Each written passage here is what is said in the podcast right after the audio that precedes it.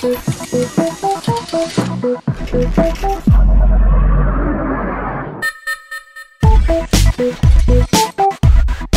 Pronto para a app da vizinha, já está connosco em estúdio, como lhe dizia há pouco, a editora de Tecnologia e Startups do Observador, Ana Pimentel. Ana, boa semana, obrigada. Olá, Ana. Obrigada por estares connosco.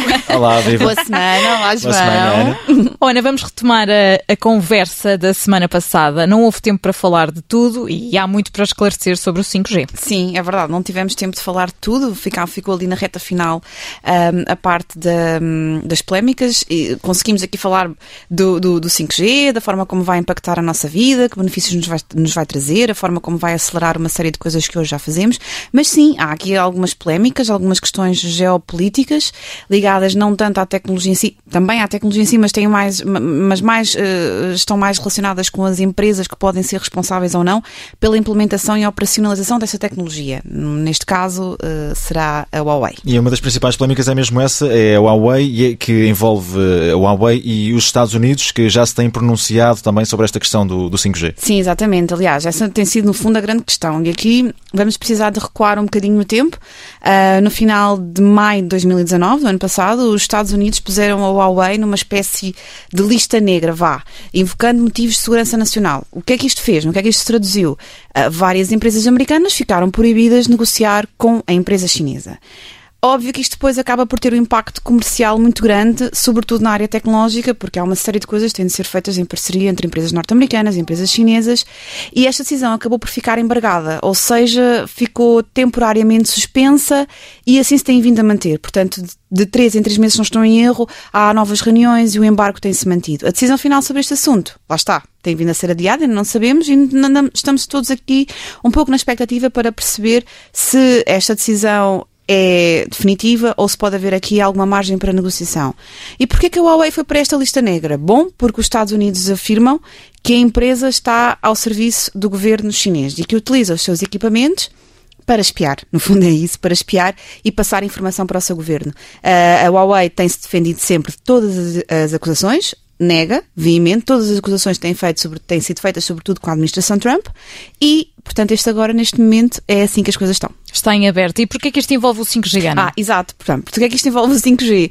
Isto envolve o 5G porque a Huawei é uma das principais fornecedoras deste tipo de, de, de, de infraestruturas. Ou seja, isto traduzindo, não é? é? Está entre as empresas que mais contratos têm feito nesta área com vários países. Só para ter noção, estes dados são relativamente recentes, da semana passada. Apesar de todos os alertas e pressões que têm vindo uh, a ser feitos pelo governo dos Estados Unidos, uhum. desde junho do ano passado até, até o início do ano, a Huawei, no entanto, quase duplicou o número de contratos que fez com empresas para fornecer 5G. Portanto, já tinha feito 50, até junho, de junho até aqui fez 91 contratos. Destes, 47 foram assinados na Europa, portanto com empresas europeias, 27 na Ásia e os outros 17 não foram especificados. Pronto. Bom, bem da verdade, isto há uma coisa que também é, é preciso uh, uh, destacar aqui. A Huawei já trabalha em redes móveis há 15 anos e está envolvida nas redes 3G e 4G, portanto não vai aparecer aqui no 5G do, do, do, do nada. nada. A, lógica, a lógica aqui é de que, sendo esta tecnologia, não é o 5G, tão crucial para o nosso dia a dia, virá a ser, e para o normal desenvolvimento de, aqui dos vários poderes e da forma como vai acelerar e permitir que tudo funcione mais em rede e que haja mais partilha de dados, a empresa que for responsável por fornecer esta tecnologia acabará também por ter muito mais poder. Esse acesso à, à informação Exato, toda. Porque sendo responsável pela manutenção dos equipamentos, terá acesso à informação, ficará com muito mais informação sobre nós, porque muitos mais dados serão, serão libertados na sua posse, e aqui os receios é precisamente nisso, é, tem a ver com isso. Uh, os, o, os, Estados Unidos têm afirmado várias vezes que a, que a Huawei utiliza estas infraestruturas de rede para espiar cidadãos e países estrangeiros a pedido do seu governo. Portanto, há aqui tem havido aqui toda uma missão pública contra a empresa, a apelar, lá está, que vários países, incluindo uh, Portugal, que não aceitem a tecnologia da Huawei para implementar o 5G. E Ana, tem havido aqui alguns eh, alertas também feitos em relação às consequências que e tudo isto pode vir a ter. Sim, uh, os Estados Unidos têm sido, aliás, bastante claros. Uh, ainda na semana passada, o, o, nosso jornalista Manuel Pestana Machado... Jornalista em viagem. É verdade. mas neste, desta vez esteve aqui na, na na, Embaixada dos Estados Unidos um, em Portugal com outros jornalistas e também com Robert Stryer, que é o vice-secretário do Departamento de Estado norte-americano para a Comunicação Cibernética, ou seja, é uma das pessoas responsáveis por esta parte das comunicações. E lá está, ele foi claro, tal como já tinha sido o embaixador dos Estados Unidos em Portugal antes disso, as empresas chinesas devem ficar de fora do 5G, tem sido esta sempre a mensagem do governo norte-americano, porque isso vai afetar a relação com os Estados Unidos, uh, que, que, os vários países têm com os Estados Unidos. E ele diz, diz inclusive que aceitar a Huawei levanta até questões de direitos humanos. Ele depois chega a dizer que hum, no que toca à NATO não podemos permitir que a Huawei esteja envolvida, aliás, em dados confidenciais. Uh, isto vem sublinhar outra mensagem que tem sido, que tem sido feita pelo, pelo governo dos Estados Unidos. Caso os países aceitem que, que a Huawei faça parte da sua rede de telecomunicações, portanto que integre estas infraestrutura, infraestruturas de 5G, os Estados Unidos veem-se obrigados a utilizar outras vias para comunicar com os países aliados. Ou seja, aqui a partilha de informação secreta entre os Estados Unidos e os restantes países vai mudar se a Huawei estiver aqui nesta equação. Envolvida. Sim. E em Portugal, como é que está este, este processo do 5G, Ana?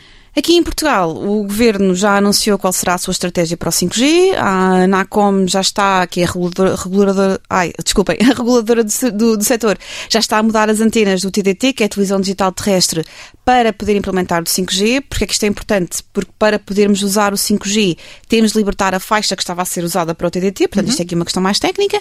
As regras do leilão estão neste momento em consulta pública e o que sabemos é que até ao final do ano tem de estar tudo pronto para que pelo menos uma cidade, já tinha dito isto no, no, no, no programa programa passado, para pelo menos uma cidade possa ter 5G em Portugal. Para isto, lá está, também é preciso que as operadoras de telecomunicações estejam de acordo tanto com as medidas do governo como com as regras da ANACOM, mas isso não tem acontecido sempre, portanto vamos ter que, que esperar um bocadinho para ver como é que esta relação evolui. Em relação aos perigos que esta tecnologia representa, porque tem-se falado muito disso, não é? Sim, Todos esses perigos, no fundo, é, é, é o assunto do momento, o que é que pode vir aí? Eh, há alguns receios, sim, uh, nada comprovado. Uh, e aqui o que a Organização Mundial de Saúde diz é que se com o 5G a exposição das pessoas às ondas de rádio se mantiver dentro daquilo que são os limites impostos atualmente, não há riscos acrescidos.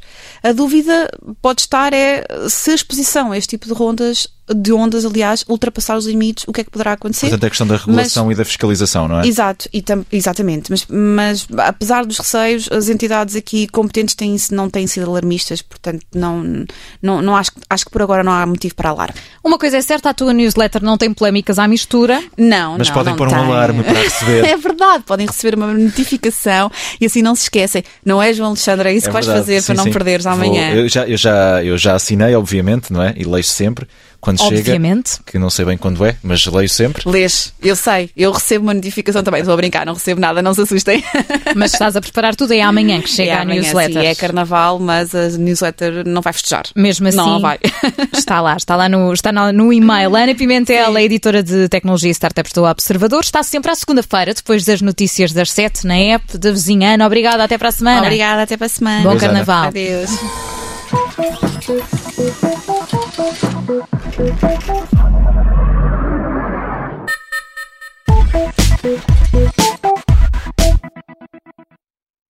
Obrigada por ter ouvido este podcast. Se gostou, pode subscrevê-lo, pode partilhá-lo e também pode ouvir a Rádio Observador online em 98.7 em Lisboa e em 98.4 no Porto.